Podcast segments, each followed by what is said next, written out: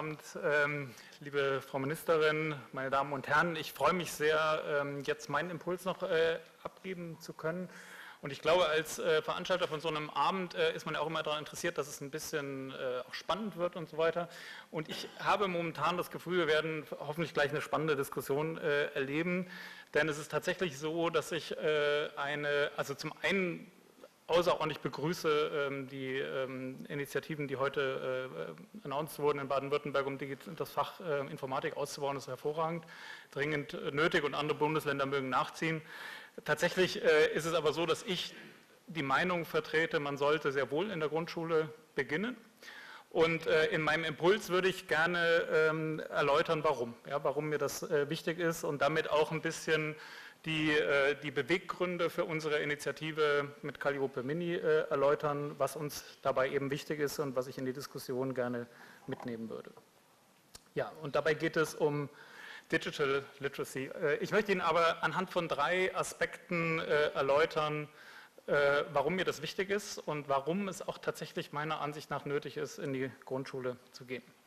Das erste ist äh, Gender Gap, überrascht Sie vielleicht ein bisschen, ähm, aber Sie werden es gleich verstehen. Äh, ich weiß nicht, ob Sie es gesehen haben, vor zwei Tagen äh, ist eine europaweite Studie veröffentlicht worden zu den Bezahlunterschieden von Männern und Frauen in der EU. Und äh, weiß jemand, auf welchem Platz Deutschland ist? Von den 28 Ländern? 26, ja, vielen Dank. Ähm, also wir sind äh, fast am Ende der Liste, äh, was Bezahlunterschiede zwischen Männern und Frauen anbelangt. Und äh, erlauben Sie es mir, ich finde es ein Skandal. Ich äh, finde, das ist 2017 nicht zu tolerieren. Und ich glaube tatsächlich, dass es was damit zu tun hat, wann wir mit bestimmten Dingen in der Bildung beginnen. Und ähm, eine spannende Sache ist, ich weiß nicht, ob Sie es wissen, ähm, wenn wir gucken, äh, wie Männer-Frauen-Anteil in Informatikberufen zum Beispiel ist, die inzwischen schon zu den bestbezahlten Jobs äh, gehören, dann hat man ja häufig so den Eindruck, wenn Sie mit Eltern reden und so weiter, das ist irgendwie ein Jungsding. Ja? Das, interessiert, äh, das interessiert Männer und Jungen irgendwie mehr, man weiß nicht genau warum. Äh, ist irgendwie naturgegeben und deswegen, wenn Sie eine AG machen in der Schule, dann melden sich nur Jungs an und so weiter und so fort. Tatsächlich ist es so, wenn Sie in die jüngere Geschichte gucken, äh, werden Sie sehen, äh, dass das äh, allein äh, bis in die 70er Jahre hinein genau andersrum war. Programmierung war ein komplett weiblich dominiertes Thema. Ähm, das äh, war ein, ein, weiblicher Beruf und über, über Jahrzehnte hinweg. Ne? Sie wissen, Ada Lovelace, auch die, das erste Computerprogramm der Menschheitsgeschichte wurden von einer Frau äh, verfasst. Also es ist mitnichten ein Jungsthema. Und, äh, das heißt andersrum, wenn heute 80 Prozent der IT-Führungskräfte Männer sind, dann ist es irgendwie eine gesellschaftliche Entscheidung, die da getroffen wurde. Das hat irgendwelche Gründe, ne, die nicht in der Biologie äh, liegen. Und ähm, das ist die andere Tabelle, die Sie sehen. Äh, viele von Ihnen werden das äh, wissen. Äh, hier sehen Sie äh, Quellen zu den Frauenanteilen in Informatikstudiengängen im EU-Vergleich. Ähm, und, äh, und, Sie sehen, dass die äh, also in sehr geringen Quoten, teilweise einstellig, sich bewegen. Ähm, und auf der, in der rechten Spalte sehen Sie den Index und wenn der Index, also nehmen Sie zum Beispiel Österreich hier unten von 9,4 auf 15 Prozent, dann ist der Index größer 100, das heißt der Anteil hat zugenommen. Wenn Sie aber in diese Spalte gucken, dann sehen Sie, dass in der, in der Mehrzahl der Länder äh, der Frauenanteil sogar abnimmt äh, in diesen Berufen. Also es ist auch nicht so, dass das irgendwie sich selber lösen wird. Dieses Problem müssen wir anfassen und müssen damit was machen. Wenn wir nicht weitere äh, Bezahlunterschiede in zehn Jahren haben wollen, dann vielleicht an Stelle 28 sind. Und deswegen äh, glaube ich als Psychologe auch, dass wir Kindern und vor allem Mädchen Spaß an der Digitalisierung, an digitalen Technologien, an Informatik äh, vermitteln müssen. Und jetzt kommt mein Grundschulpunkt. Wann sollten wir das machen? Äh, ich habe selber vier Töchter zu Hause und ich kann Ihnen sagen, in der siebten Klasse ähm, äh, sind die volle Kanne in der Pubertät. Äh, und äh, das Ganze, wir reden natürlich über Rollen, Stereotype, äh, Berufsideen, die Kinder haben, ob sie sich was zutrauen, ob sie sich sehen als Ingenieurin oder eben als Krankenpflegerin. Ähm, das fängt sehr früh an und äh, das ist weich in der Grundschule. In der Grundschule, es wäre sogar noch besser, in den Kindergarten zu gehen, psychologisch, also wann, wann, bilden sich Stereotype heraus, wann finden sich Menschen, wann können sie sich vorstellen, welchen Beruf sie machen. Das fängt relativ früh an und in der Grundschulzeit ist eine sehr wichtige Phase, wo das geprägt wird. Und ich habe die tiefe Überzeugung, äh, dass die weiterführende Schule schlicht zu spät ist. Das hat gar nichts Schulpolitisches oder so, das ist eine reine äh, psychologische Stellungnahme. Wenn wir Mädchen offerieren wollen, dass das ein spannender Beruf für sie sein könnte und dass das spannende Kompetenzen sein könnten, dann müssen wir in der Grundschule damit anfangen, egal wie. Ja, es gibt, ja verschiedene Modelle. Und Sie sehen hier, also mir geht das Herz auf, wenn wir, wir haben mit sehr vielen äh, Klassen und Mädchengruppen äh, programmiert mit Calliope Mini schon. Es ist total faszinierend, wenn man sieht, wenn Sie das spielerisch offerieren und mit, mit passenden Tools, dann äh, ist diese Kluft sofort weg, weggepustet.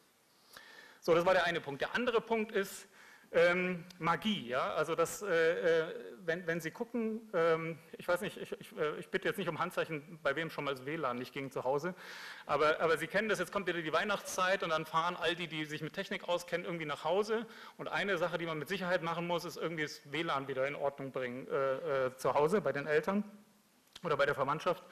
Ähm, und äh, wenn man das dann schafft, äh, äh, kennen das viele von uns, das wird als magisch wahrgenommen. Ja? Also der, die Fähigkeit, digitale Technologien zu beherrschen, wird tatsächlich als, als eine Art von, von Magie wahrgenommen. Und ähm, das ist Professor Schmidt-Denter, einer meiner Professoren an der Universität, Entwicklungspsychologe, ähm, der viel dazu geforscht hat, welche kognitiven Fähigkeiten Kinder äh, frühzeitig schon haben. Und wenn Sie in aktuellere Studien reingucken, also das schon vor 15 äh, Jahren gewesen, es ist inzwischen noch dramatischer, dann zieht sich eine Linie durch, nämlich, dass wir grundsätzlich Kinder unterschätzen. Ja, das ist, äh, wenn Sie die letzten die Jahrzehnte zurück, können Sie das immer so sehen, wir unterschätzen die Fähigkeiten der Kinder. Und inzwischen weiß man, dass viele Kinder beim Eintritt in die Grundschule, in der ersten Klasse, bereits in der Lage sind, als Wissenschaftler und Wissenschaftlerinnen zu denken. Die können Hypothesen bilden, die können testen, die können äh, ausgesprochen komplexe äh, kognitive Dinge tun. Und meine Sorge ist, äh, dass wir das brach liegen lassen und bis in die weiterführende Schule ähm, äh, liegen lassen, bis es ausprobiert werden kann. Und äh, deswegen glaube ich, dass man mit äh, digitalen Technologien eben genau diesen Forschergeist wecken kann und dabei eben Lust an der, an der Digitalisierung wecken kann und eben den Kindern dieses Gefühl von Magie vermitteln. Ja, ich glaube, äh, Schule kann kaum was Schöneres machen, als den Kindern dieses Gefühl von Stärke und von Kompetenz äh, zu vermitteln. Und wenn das mit äh, digitalen Mitteln und Digitalisierung eben gut funktioniert, ähm, warum sollen wir den Kindern das vorenthalten und erst so spät äh, beibringen? Äh, deswegen Programmieren gibt ein Gefühl von Stärke, von Magie, von äh, natürlich auch digitaler Souveränität. Die Moderatorin hat es zu Beginn äh, äh, genannt, das ist ein Leitbild von uns, dass wir wollen, dass Mädchen und Jungs, wenn sie die Schule verlassen, ähm, sich souverän fühlen gegenüber diesen Technologien und deswegen glauben wir, muss man sehr früh damit beginnen. Und als letzten Punkt äh, möchte ich den, äh, den, Punkt Teilhabe nennen. Äh, auch das ist bereits genannt worden. Meiner Ansicht nach bereitet Schule auch ganz essentiell darauf vor, wie ich mich in der Gesellschaft später bewegen kann. Ein banaler Aspekt äh, davon ist, äh, welchen Beruf ich ergreifen kann. Ja? Aber auch natürlich, wenn Sie sich vorstellen, in zehn Jahren autonom fahrende Autos, Abstimmungsprozesse werden äh, digital gemacht, Sensoren sind in allen Wänden, in allen Stühlen. Ähm, es wird eine große Bedeutung haben, ob, äh, ob, man als Mensch, wenn man in 20 Jahren die Schule verlässt, also wir reden vom heutigen Schulsystem, äh, sich souverän fühlt, was diese Technologien anbelangt, was Algorithmen anbelangt, was Programmierung anbelangt, all diese Technologien, die dahinter sind. Und äh, natürlich ist es auch banal so, äh, es gibt inzwischen zig äh, dieser Studien, es ist heute auch schon mehrfach genannt worden, es werden tatsächlich viele Berufe wegfallen. Ich bin davon überzeugt, in zehn Jahren wird keiner mehr Radiologe werden. Ja, das ist, können heute schon Computer besser. Viele äh, Diagnosedisziplinen in der Medizin äh, sind heute schon, ist eigentlich irrational von Menschen machen zu lassen, können Computer besser. Ähm, und das wird äh, drastisch zunehmen noch. Und das heißt übrigens, wenn Sie an Ihre Kinder und Enkelkinder denken, ähm, dass viele Berufe, auf die wir heute noch unsere Kinder hin in die Schule schicken, gar nicht mehr existieren werden. Ja, die, äh, die, werden natürlich hoffentlich durch andere Berufe ersetzt, aber wir können davon ausgehen, dass die stark von der Digitalisierung geprägt sein werden. Äh, man wird mit Code zu tun haben, mit programmierten Dingen, mit Dingen, die irgendwas autonom machen.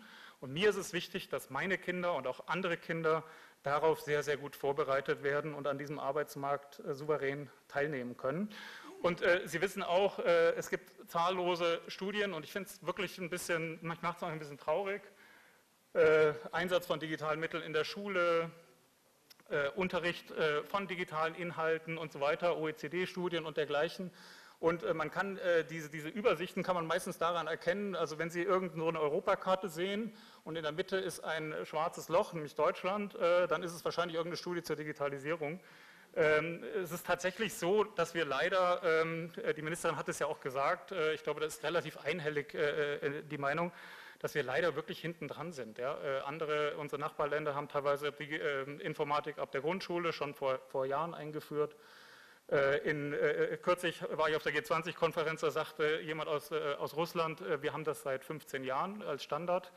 Ähm, also wir müssen uns wirklich warm anziehen, wenn wir, das, äh, wenn wir dort noch äh, eine starke Position haben wollen und unsere Kinder äh, gut vorbereiten auf, einen späteren, ähm, auf ein späteres berufliches Umfeld. Und ich möchte schließen mit, meiner, mit, mit dem Thema Pay Gap. Ja. Diese Berufe sind schon heute, gehören die zu den bestbezahlten, die sie kriegen können dort draußen. Äh, Menschen mit, mit äh, IT-Skills, Programmierfähigkeiten, aber wirklich in einem breiteren äh, Sinn sind gesucht wie kaum was anderes. Etwa eine Million offene Stellen derzeit in der EU.